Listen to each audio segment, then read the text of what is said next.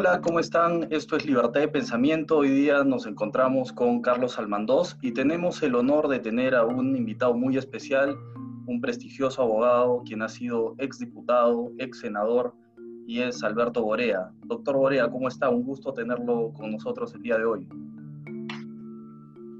Bueno, buenos días, encantado de estar con ustedes, con Carlos y contigo Andrés y además con todas las eh, personas que lo siguen a ustedes en las redes y que nos permiten poder expresar nuestra opinión libremente y además este, de manera, eh, digamos, suficientemente extensa como para que las ideas eh, sean captadas y no se conviertan sencillamente en eslogan eh, que es más o menos en lo que estamos lamentablemente en el Perú hace ya varios años. Así es. Y bueno, doctor Borea, usted ha sido diputado y senador en épocas muy difíciles para el país. Usted ha sido diputado cuando Alan García intentó estatizar la banca, ha sido senador cuando Fujimori dio el golpe de Estado y usted en, varias ocasiones ha mencionado a los parlamentarios que lo acompañaban en esas épocas y mencionaba a Felipe Osterling, a Ramírez del Villar, eh, Polar Ugarteche, Luis Alberto Sánchez. Eh, lo, que le quiero preguntar es, ¿por qué cree que ya no volvimos a tener gente de, ese nivel de prestigio, usted también incluido? ¿Por qué ahora en vez de tener a, Ramírez del Villar, a tener a Felipe Osterlin, a, Polar Ugarteche, tenemos a Héctor Becerril, Daniel Urresti, o sea, congresistas que definitivamente dejan mucho que desear en, el Congreso? ¿Cuál es su opinión sobre eso? Bueno, además de ellos, este, déjame mencionar a un ilustre arequipeño que fue un gran senador, que es Jorge Lozada Estambul este, y Juan Inchauste, que tengo entendido que también fue arequipeño a pesar de que se eh, crió y se desarrolló en el Cusco, eh, digamos, este, eran grandes parlamentarios, ¿no es verdad? Jorge Lozada era una persona muy seria con la cual además tuve el privilegio de trabajar con él y con Felipe Rodríguez Vildósola en uno de los proyectos de constitución que se hizo para, eh, digamos, eh, para el entonces partido mayoritario, el Partido Aprista, en 1978, en la constitución de 1900, en la constituyente de 1978, por encargo directo de Víctor Raúl Ayala Torre. Yo era un joven profesor de la Universidad Católica de Derecho Constitucional, acaba de regresar de Wisconsin de hacer algunos estudios de posgrado y eh, digamos, este, eh, Víctor Raúl me encargó esa tarea y pues la coordinamos mucho en la parte económica eh, con Felipe Rodríguez Vildósola y en la parte técnica eh, con Jorge Lozada Estamburi, o sea que tuvimos la posibilidad de trabajar de cerca bastante, digamos. esas eran otras épocas. ¿Por qué no hay ese congreso? Bueno, porque no existe, es decir, si tú no tienes un horno de pan, es evidente que no vas a poder vender pan, o sea, lo que vas a poder vender es lo que alguien te, te, te, vende a ti para que tú lo vendas como pan, pero tú no sabes cómo se ha hecho. Cuando tú efectivamente tienes tu horno, sabes qué tipo de harina le pones, qué tipo de levadura le pones, cuánto tiempo se va a tener que eh, estar cocinando la masa y en consecuencia si adicionalmente le vas a poner unos granitos de anís para que tenga un pequeño sabor de anís o cualquier cosa, es decir, vas a hacer el pan de acuerdo a la receta que tú le planteas a los consumidores para que compren ese tipo de pan. Lo que sucede es que hoy día no hay fábricas de pan, es decir, no hay partidos políticos y en consecuencia se mete cualquier cosa, te, te sirven cualquier cosa en la mesa este, y te dicen que estás comiendo uno, una copa de camarones y en realidad te están dando tallarines con salsa roja, ¿no? Más o menos eso es lo que sucede. Y eso es lo que ha pasado en los últimos años en el Perú. O sea, digamos, eh, y en general no solamente, eh, no solamente eh, como consecuencia de la campaña de prestigio que Fujimori hizo, digamos, durante 10 años sostenidamente con el apoyo de prácticamente todos los medios de comunicación del Estado y con el allanamiento lamentable de muchos de mis colegas profesores de Derecho Constitucional que no tuvieron cómo les mandaba eh, Gustav Radbruch, uno de los grandes eh, teóricos del derecho del siglo pasado que fuera perseguido por el nazismo, que les decía, ustedes no pueden darle categoría de derecho a aquello que no es sino la imposición de poder. Eso lo escribe en un librito muy interesante que se llama Cinco Minutos de Filosofía del Derecho. Y este, él se quejaba precisamente de profesores como Carl Schmitt y otros profesores alemanes que le seguían la cuerda al nazismo. Este, lo mismo pasó en el Perú, es decir, aceptamos que ese mamarracho que se hizo en 1993 se tuviera, eh, digamos, categoría de constitución. Hasta hoy hablamos de la constitución del 93. En alguna oportunidad en Arequipa me invitaron a un, a un congreso y el título era ¿Qué hacer con nuestra constitución del 93? Como ustedes comprenderán, para empezar eh, había que objetar el título de la conferencia, porque ese, ese texto no es ni nuestra ni constitución. Es decir, es como si yo le dijera que este instrumento que tengo acá es más o menos un caballo de carrera, ¿no? Yo puedo decirle caballo de carrera, pero es un lapicero. Entonces, eh, eh, lo que en 1993 se hizo, de acuerdo a lo que señaló Pedro Planas, que fue un, un joven profesor que lamentablemente murió en los años en lo que podríamos llamar su prime time, este, o Valentín Paniagua, digamos, fue un estatuto de ocupación, ¿no? No fue en realidad una discusión abierta entre todos los sectores del país donde cada uno se reconocía, se respetaba, se toleraba, ejercía su libertad de poder eh, opinar libremente, sino que en realidad fue una imposición que venía del CIN. Ustedes son muy jóvenes, pero deberían de exigirle a sus profesores en general en todo el país y todos los que me estén escuchando en este momento a través de sus redes deberían de exigirle a sus profesores de Derecho Constitucional o de Ciencia Política que les hagan por lo menos unas tres o cuatro clases al año de Vladivideos, es decir, de todo este registro que tenemos en el Perú de la verdadera manera como se manejaba en el, país eh, eh, y que estaba totalmente alejado de lo que se decía en el texto de 1993. El texto de 1993 que copia en el 80% las previsiones de la Carta de 1978 y 79, este, las eh, adultera en cuatro temas que son fundamentales, esenciales para la vida de una república, que son los derechos sociales, eh, que es el control político, que es el sistema económico, este, y que fue la regionalización, que en algo se mejoró una vez retornado, eh, digamos, el régimen democrático en la época de, Toledo.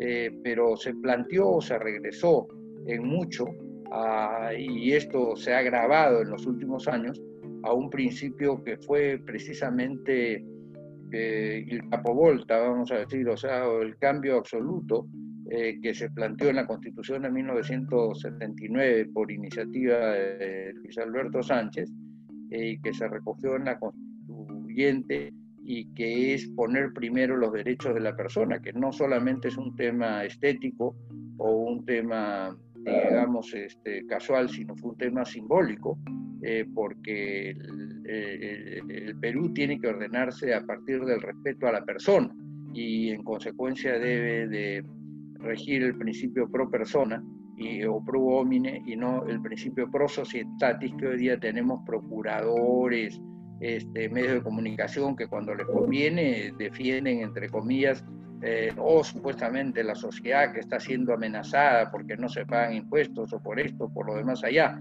pero cuando les conviene, por supuesto, hablan de lo que quieren y en consecuencia cómo es posible que el Estado no, no defienda a la persona humana, es decir, si hay algo que falta, es, eh, digamos, igualdad en el trato, ¿no? ¿Verdad?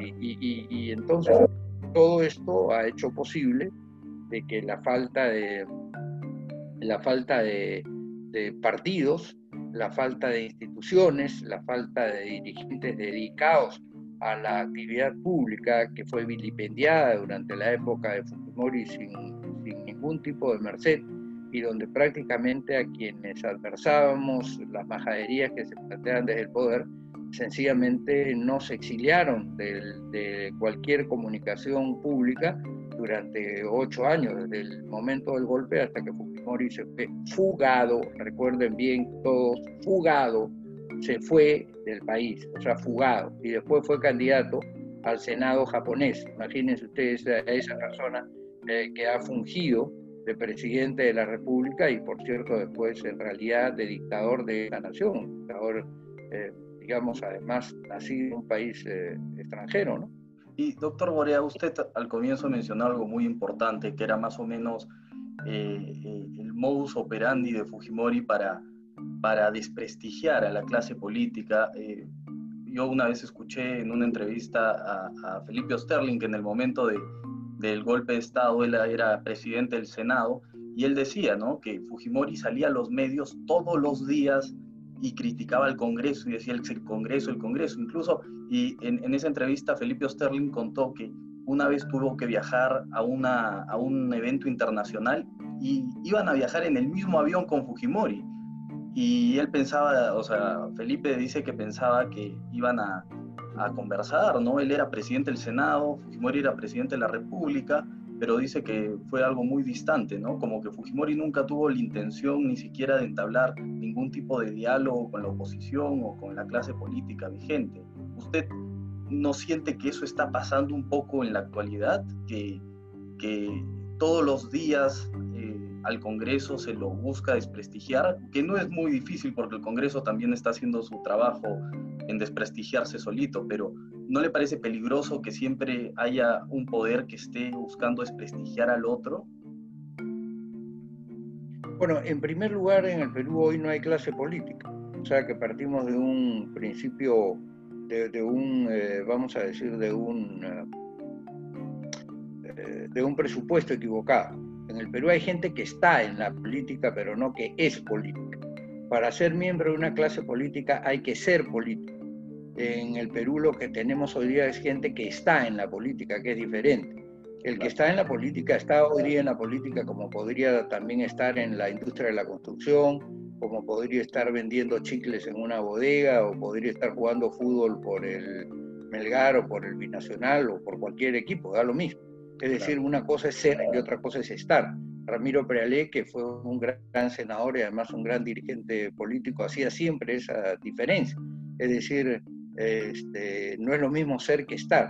Y en el Perú, desde precisamente la época de Fujimori, esa gente que llegó con él no era política, se metió a la política, que es distinto.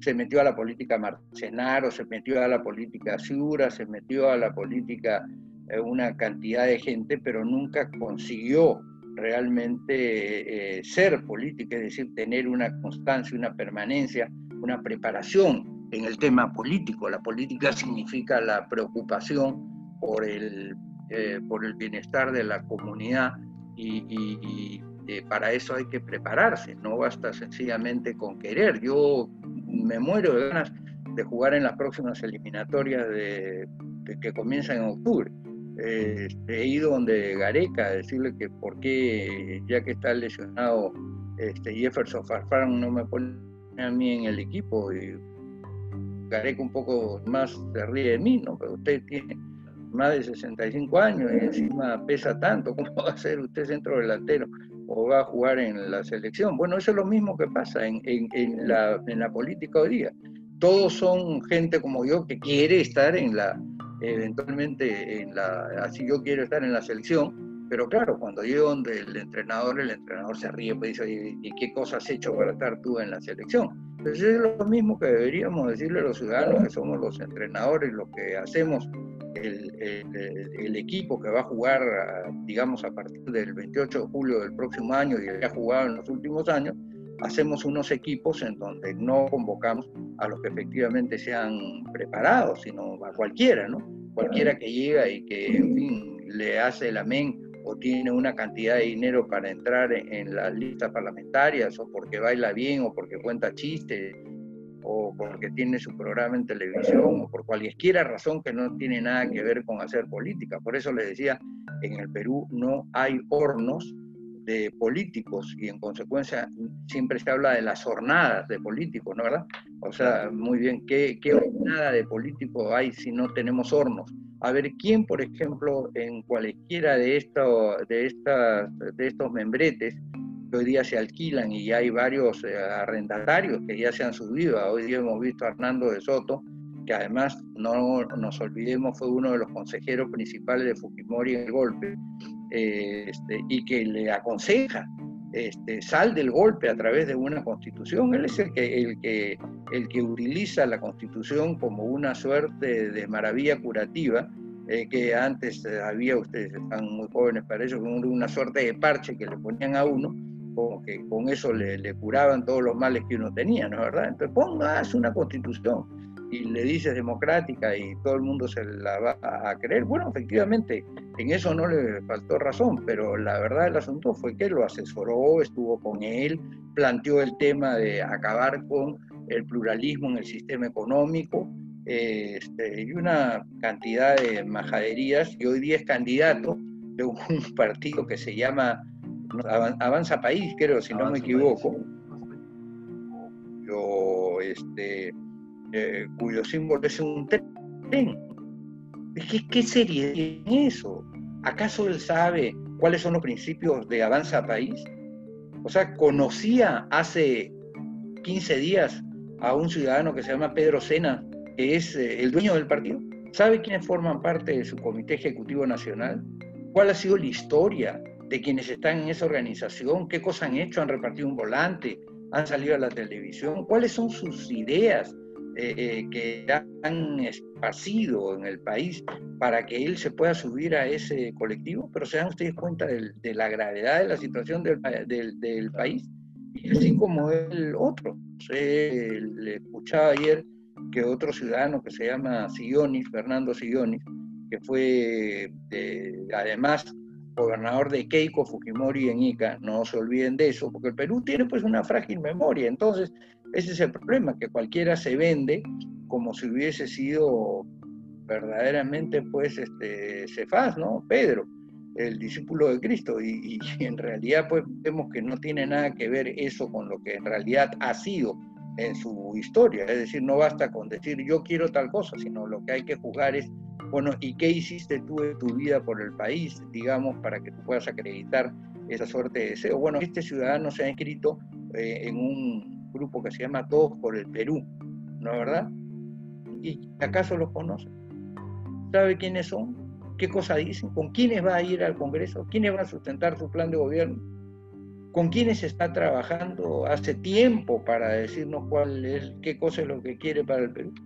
Pues ya se dan ustedes cuenta que no tenemos entonces clase política. Lo que tenemos son gente que se mete a la política, que es distinto.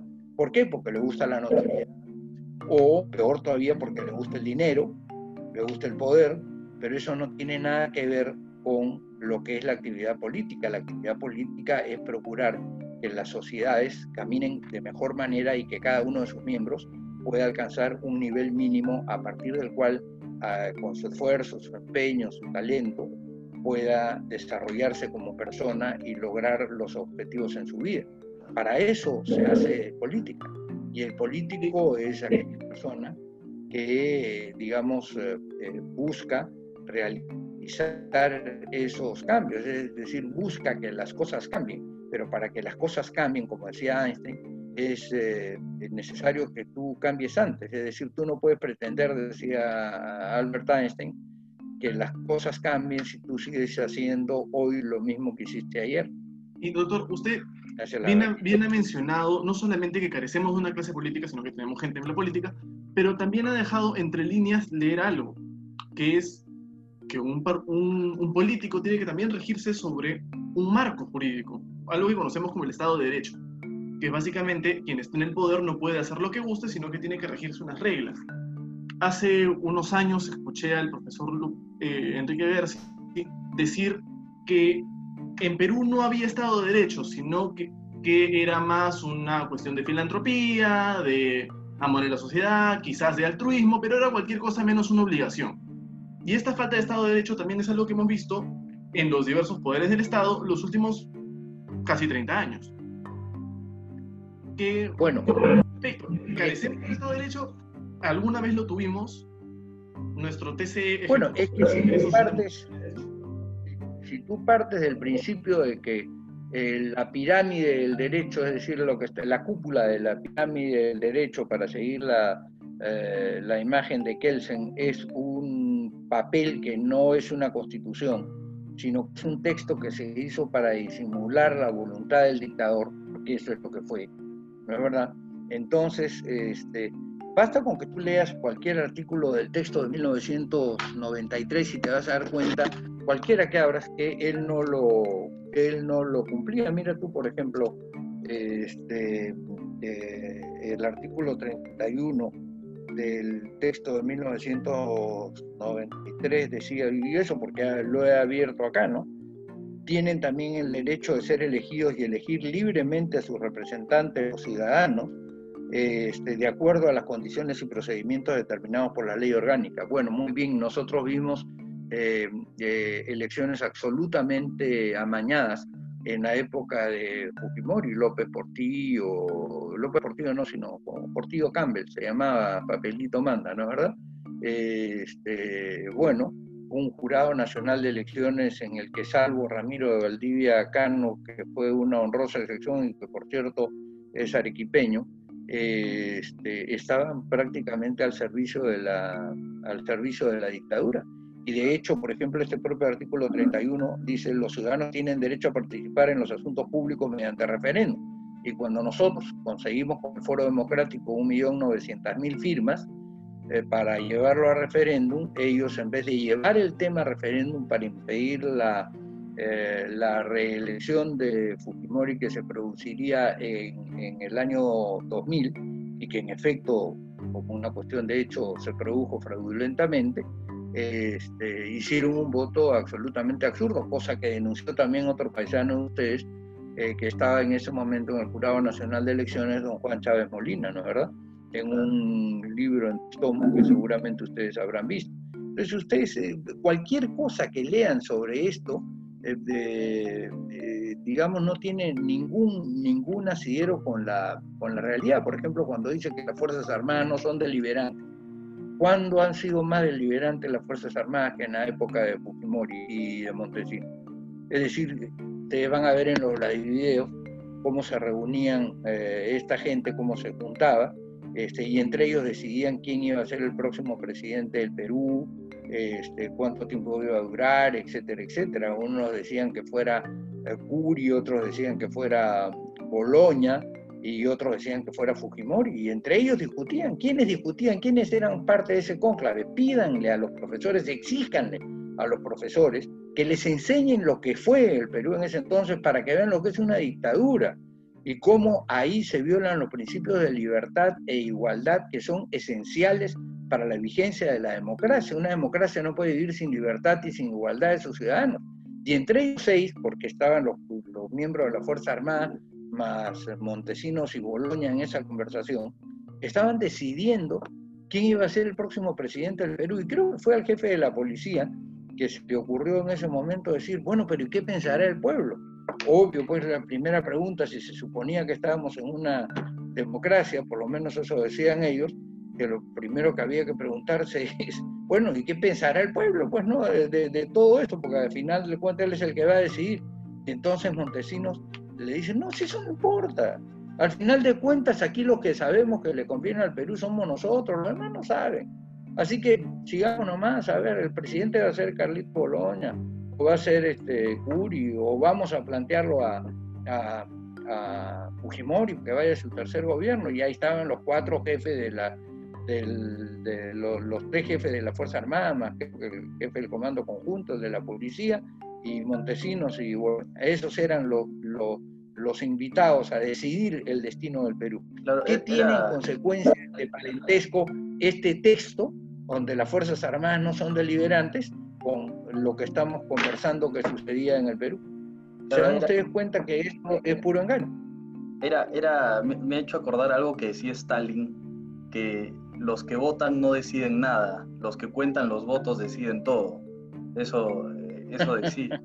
Y bueno, pero usted ha, sido, ha sido diputado, ha sido senador, y lo que me gustaría consultarle es el modelo unicameral que tenemos en la actualidad, eh, según mi opinión, es muy deficiente. La lucha este, entre poderes de verdad ha sido catastrófica para el país en estos cuatro años. Eh, ¿Usted cree que es importante retornar a la bicameralidad?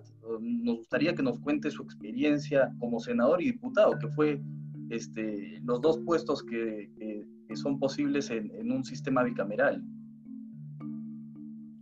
Bueno, por supuesto, yo creo que la abolición del Senado fue precisamente una de las claves que utilizó Fujimori para desprenderse de los controles del poder. ¿Por qué?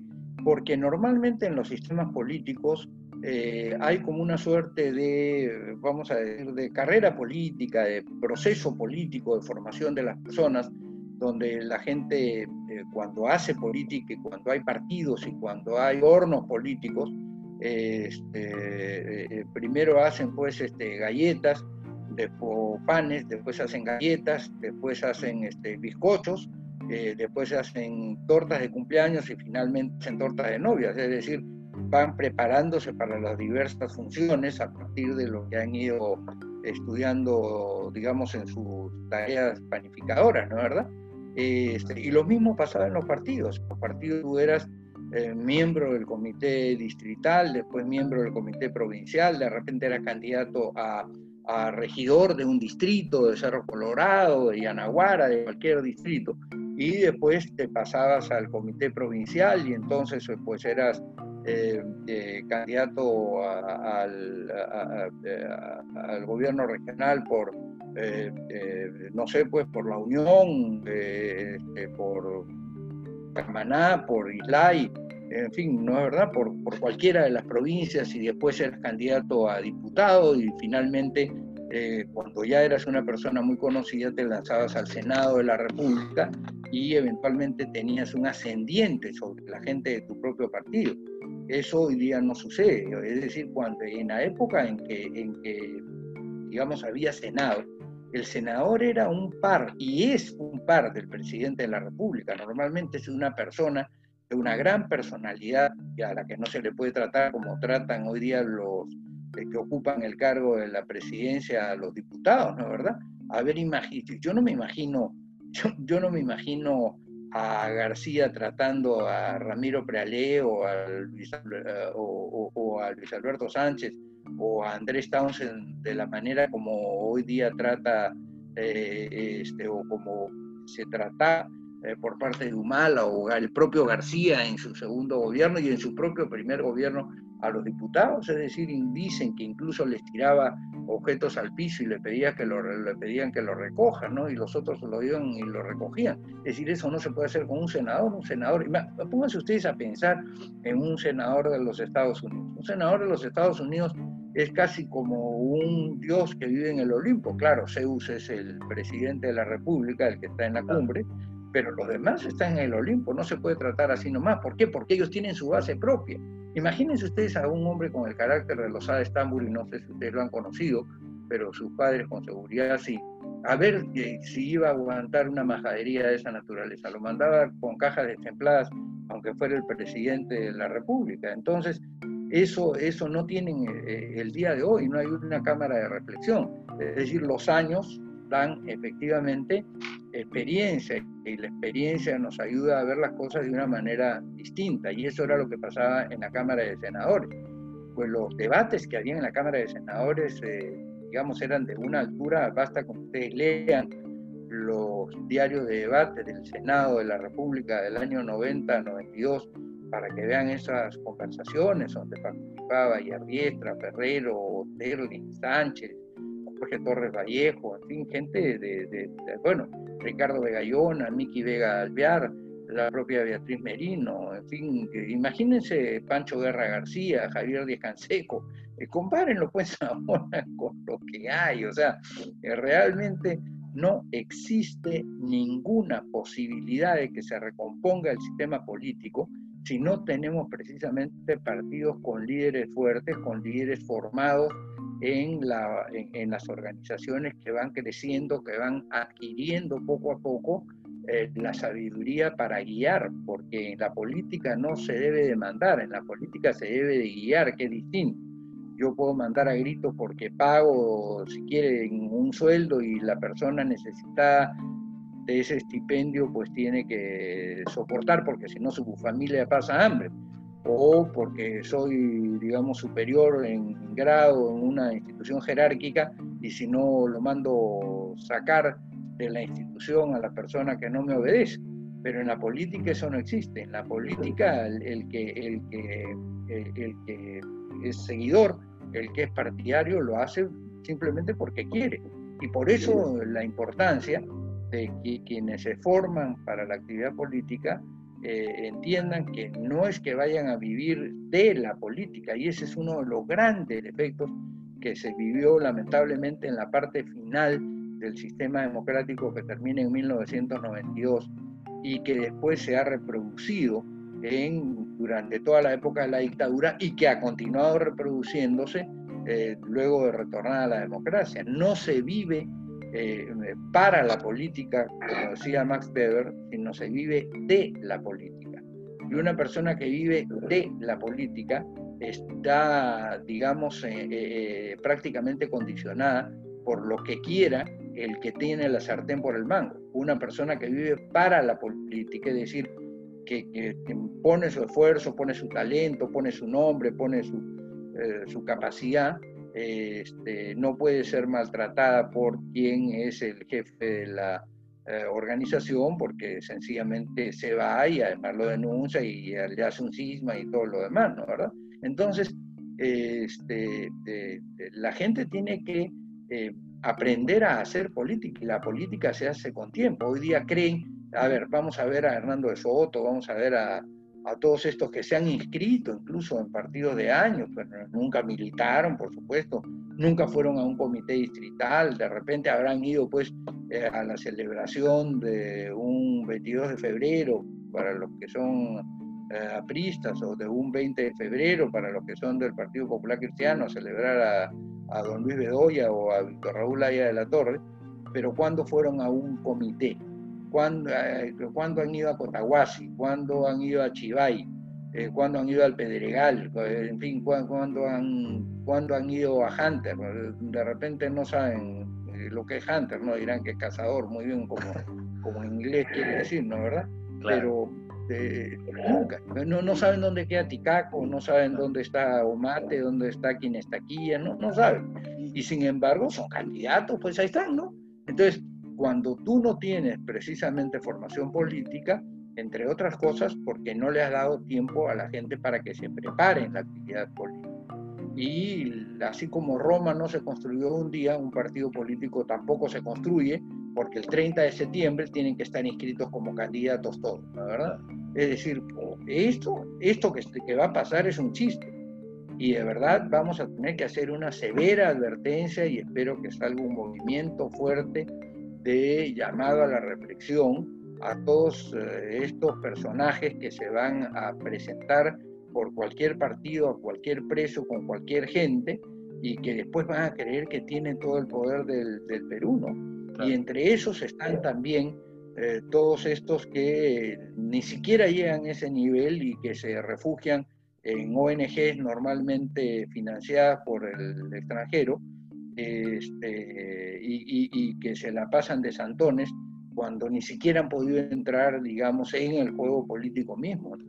Es, eh, es bien complicado el asunto. En realidad tenemos un acertijo, un riddle, como dicen los, eh, los gringos, ¿no es verdad? Que este, nos pone en una, en una situación muy difícil y que va a exigir de nosotros una gran imaginación para poder salir adelante. Hay, hay reformas como la que usted ha mencionado, pendientes. Son reformas que han quedado estancadas, que muchas veces se han pintado como, bueno, se van a ver algunas, como no todo se puede hacer a la vez, y el mejor, la, mejor la mejor manifestación de esto fue la reforma política de Vizcarra hace unos años. Eh, ¿Creería usted que es necesario primero fortalecer a los partidos o mejorar la bicameralidad? Hay muchos proyectos de este en el Congreso, muchos, Mira, todos estancados. Yo soy de la opinión que el tema constitucional no se puede reformar por parches. Es decir, qué es lo que ha venido pasando hace algún tiempo en el Perú. O sea, tenemos que entrar en un proceso de reflexión de lo que es el sistema político y dar una respuesta de unidad, una respuesta unitaria. Dice, la constitución es un sistema La constitución no es... Imagínate que tú vas a ir a una fiesta y entonces encuentras un pedazo de, tela negra, un pedazo de tela verde, otro de rayas azules, otro de dibujos de elefantes este, anaranjados, lo juntas y te vas a la fiesta.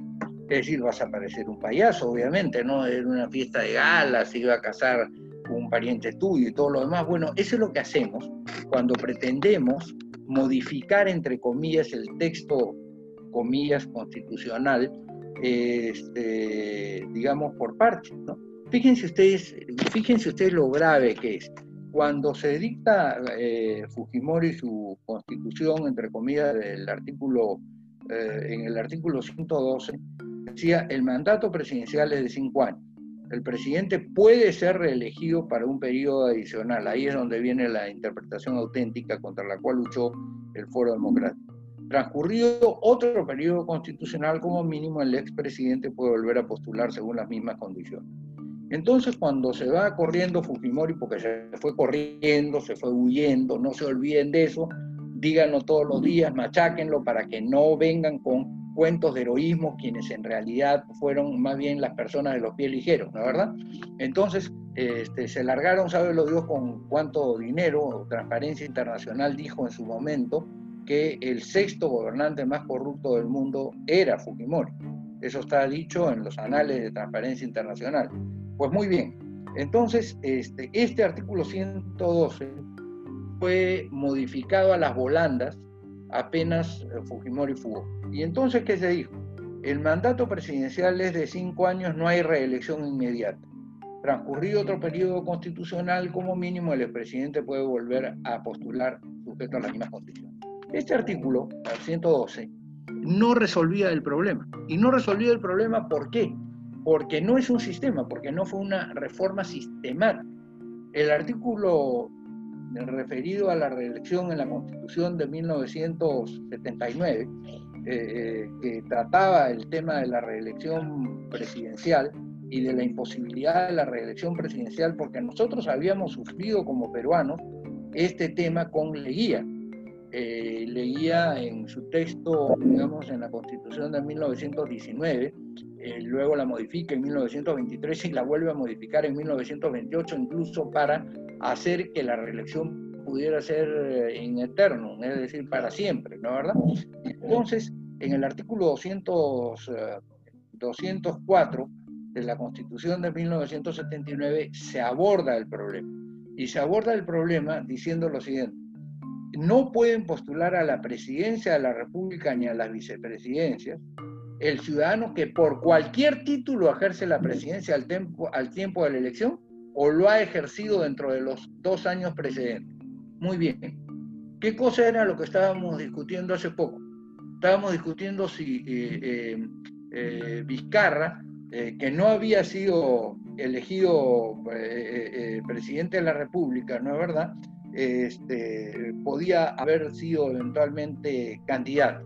O lo que se discutía el quinquenio anterior, si Nadine Heredia podía ser candidata a la presidencia de la República, igual que pasó con la Kirchner en, en Argentina, ¿no es verdad? Muy bien, pero el artículo 204 de la Constitución del 79, que trata el problema sistemáticamente, dice, no puede postular a la presidencia el cónyuge y los parientes cosanguíneos dentro del cuarto grado y los afines dentro del segundo de quien ejerce la presidencia o la ha ejercido en el año precedente a la elección. Obvio, porque ¿de qué es lo que se trata? De lo que se trata es de evitar que quien está en el poder se beneficie con el ejercicio del cargo o beneficie a alguien a quien él tiene razones eh, más que suficientes para beneficiar.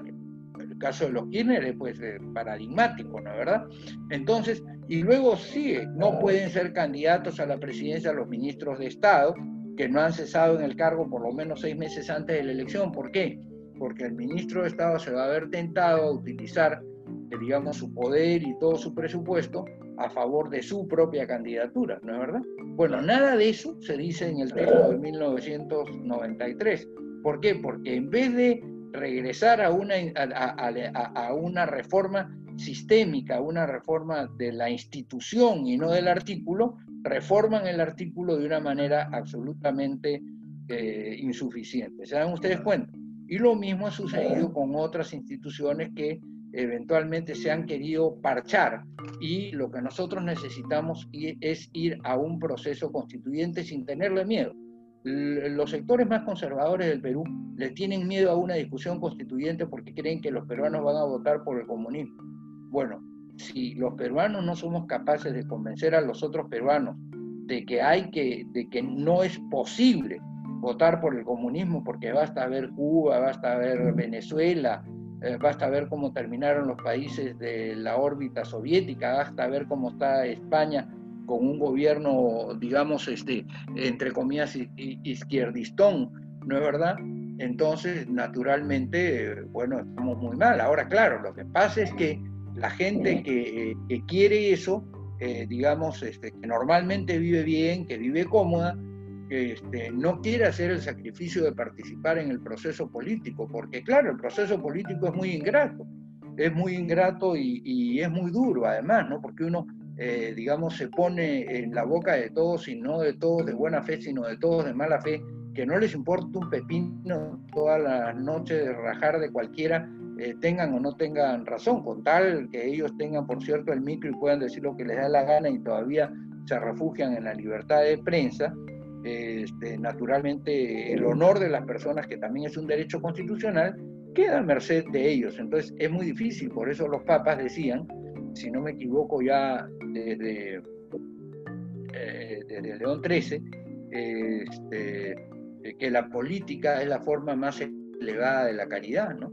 Entonces, ¿por qué? Porque efectivamente uno sabe, a mí me pasó una anécdota en la Plaza de Armas de Arequipa, estaba con Álvaro Viona, que es un gran abogado, este, y había una marcha, no sé qué cosa, y yo, claro, tenía mi vocación política, estaba defendiendo con él una causa, no, no estaba en ese momento en el Congreso, y me dice, oye Tito, tú que ¿no te das cuenta que si te vuelves a meter en esta vaina, este, te, hagas bien o hagas mal, igual van a rajar de ti?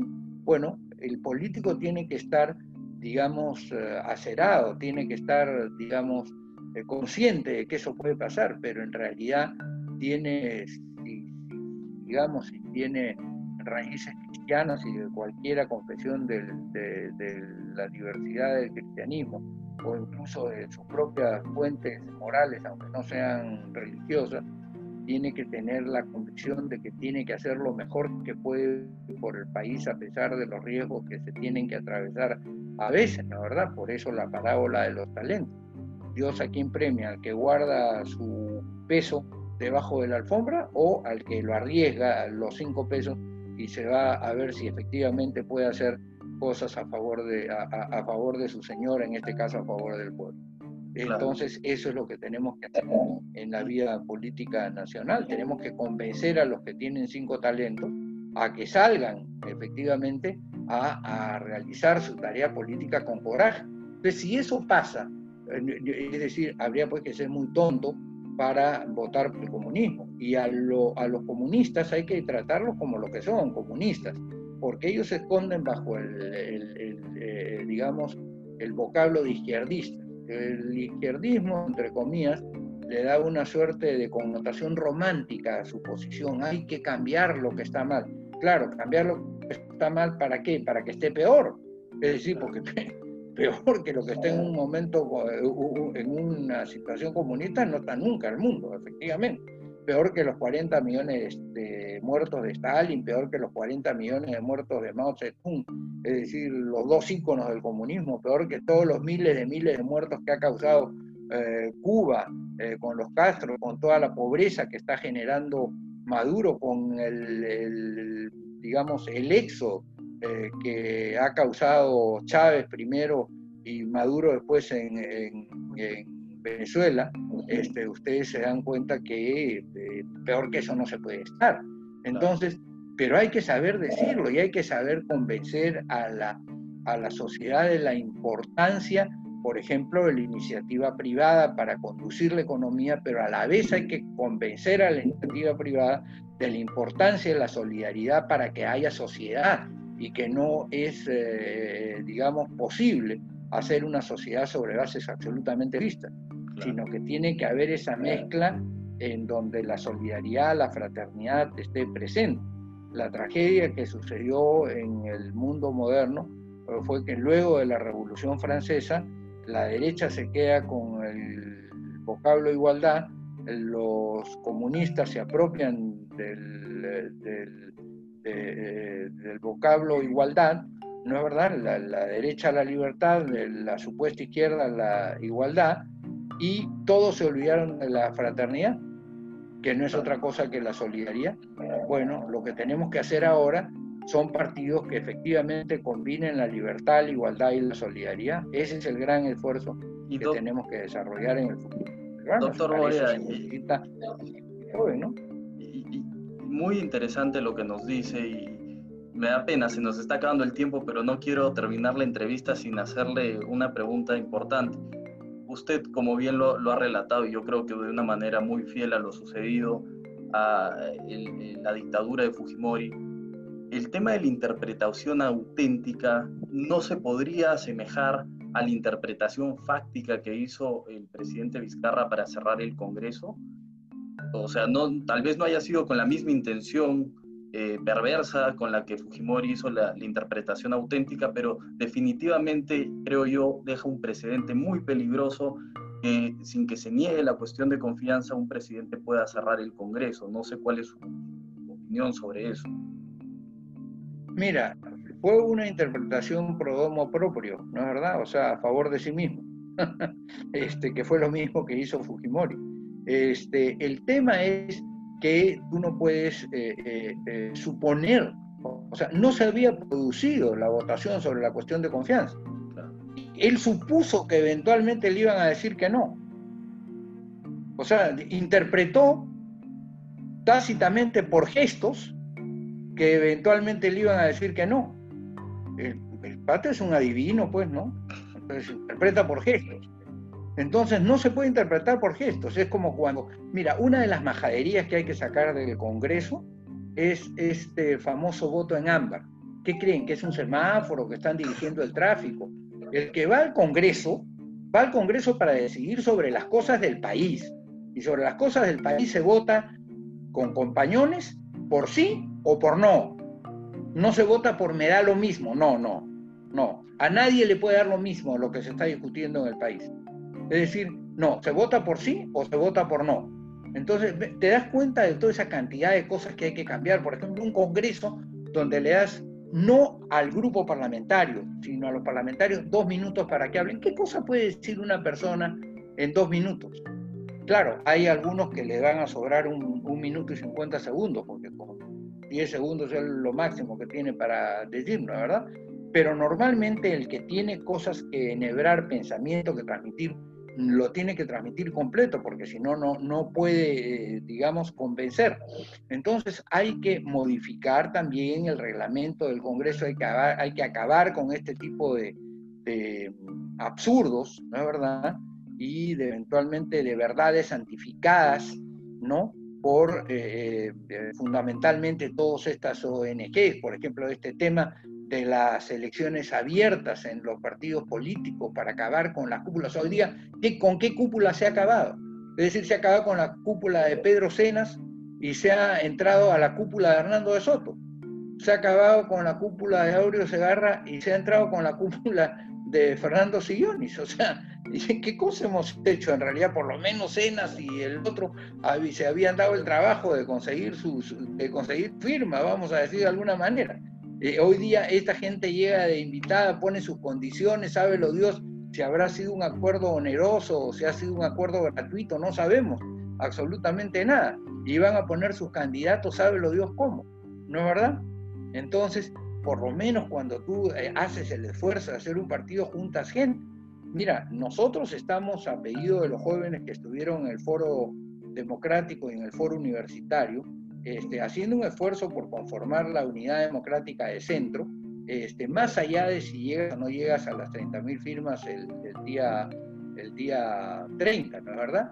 O sea, porque no se trata eh, de una tarea apresurada, sino se trata de una tarea consciente y hay que formar cuadros para poder gobernar el país. Eso necesitas tú aproximadamente unas 10.000 personas para poder conducir una nación, necesitas equipos de 10.000 personas. Entonces, como tú vas a gobernar supuestamente cinco años, tú necesitas aproximadamente unas 25.000 personas que eventualmente estén contigo y que efectivamente puedan compartir los ideales, compartir los caminos, este, los métodos para alcanzar, eh, digamos, los fines que tú te propones. Y eso no existe el día eh, no existe el día de hoy en todas estas franquicias que se están constituyendo, ¿no es verdad?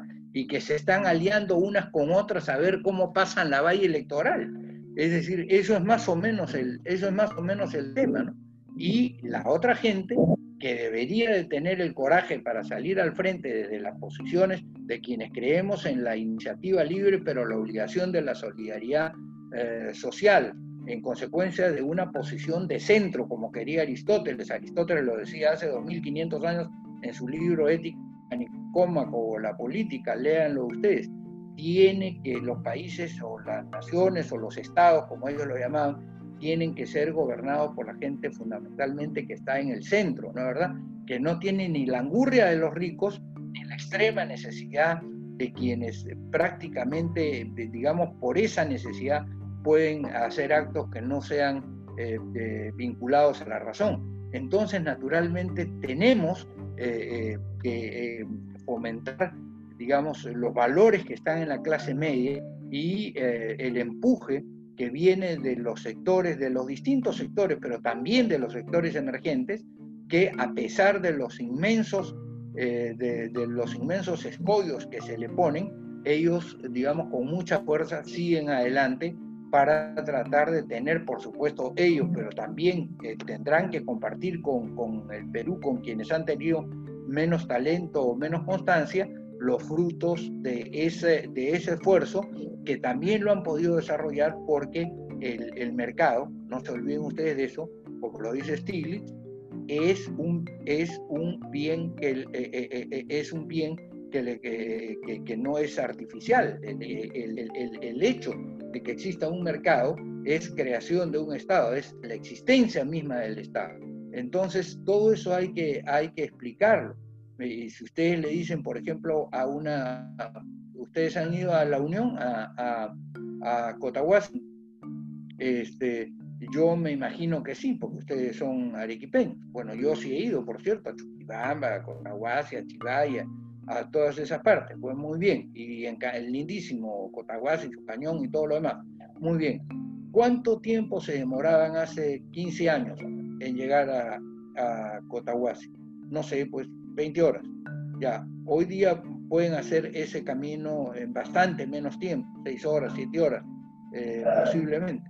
Muy bien, ¿por qué es eso? Por el progreso, porque es invertido, porque hay caminos, porque existen, eh, digamos, recursos que provienen eh, de los impuestos mineros, de los excedentes de la agroindustria, cómo hacemos para hacer compatible la actividad eh, agrícola con la actividad minera, cómo no dejamos que el minero se lleve prácticamente todo eh, sin defender también el derecho de los demás a tener, digamos, su fuente de vida que además es renovable y permanente.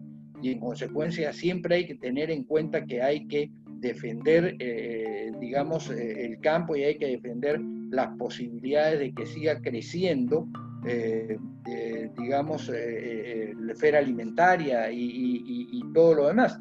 Pues muy bien, todas esas combinaciones las hace el político, porque el político tiene que integrar intereses, y esa es la diferencia entre quien es miembro de un, de un grupo de intereses, vamos a decir, el representante de la sociedad de minería, que claro, como la sociedad de minería le da avisos a los periódicos este, cada vez que necesitan, entonces ponen a un tipo para que escriba todas las semanas, este, supuestamente como independiente, pero en realidad transmitiendo el mensaje de la sociedad de minería, ¿no?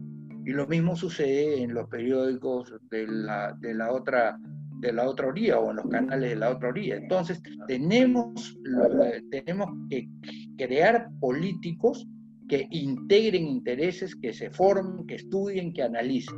Ese es el reto que tenemos como sociedad los invito a ustedes a que efectivamente esparzan este pensamiento. Los que quieran entrar a mi Facebook, Alberto Borea, por supuesto, bienvenidos.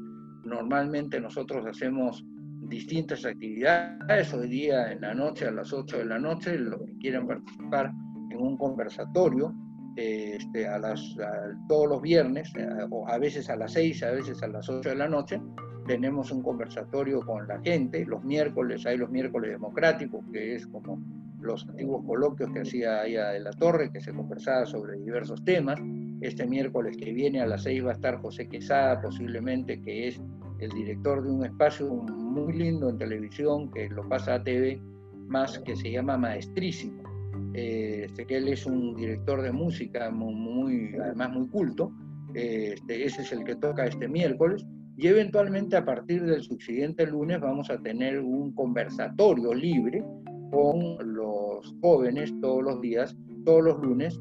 Eh, el horario está por definir, tienen que definirlo los propios jóvenes si les conviene más a las 6 o a las 8 o a las 8 de la noche, pero constantemente estamos trabajando en eso y espero que pase la pandemia para poder ir a saludarlos, a saludarlos a todos ustedes, a saludar a mi amigo el Monseñor del Río, este, en general, a, ver a todos los alpeños y pedirles que eh, nos ayuden a quienes estamos en este esfuerzo, donde está Jorge Cueva en Arequipa eh, eh, y mucha otra gente más, digamos, trabajando en eh, hacer un partido de verdad, aunque nos demore más tiempo, donde efectivamente eh, hagamos políticos y no juguemos a, utilizar la política para intereses absolutamente personales.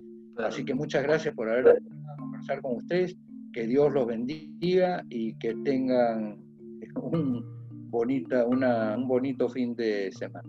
No, muchas gracias a usted, doctor Borea. Ha sido definitivamente un honor tenerlo el día de hoy. Lamentablemente el tiempo es escaso, sobre todo para estas conversaciones donde se puede sacar muchísima información importante y muchos conocimientos. Por eso espero que esta sea solo la primera y muchas veces más en la que contemos con su participación en el podcast.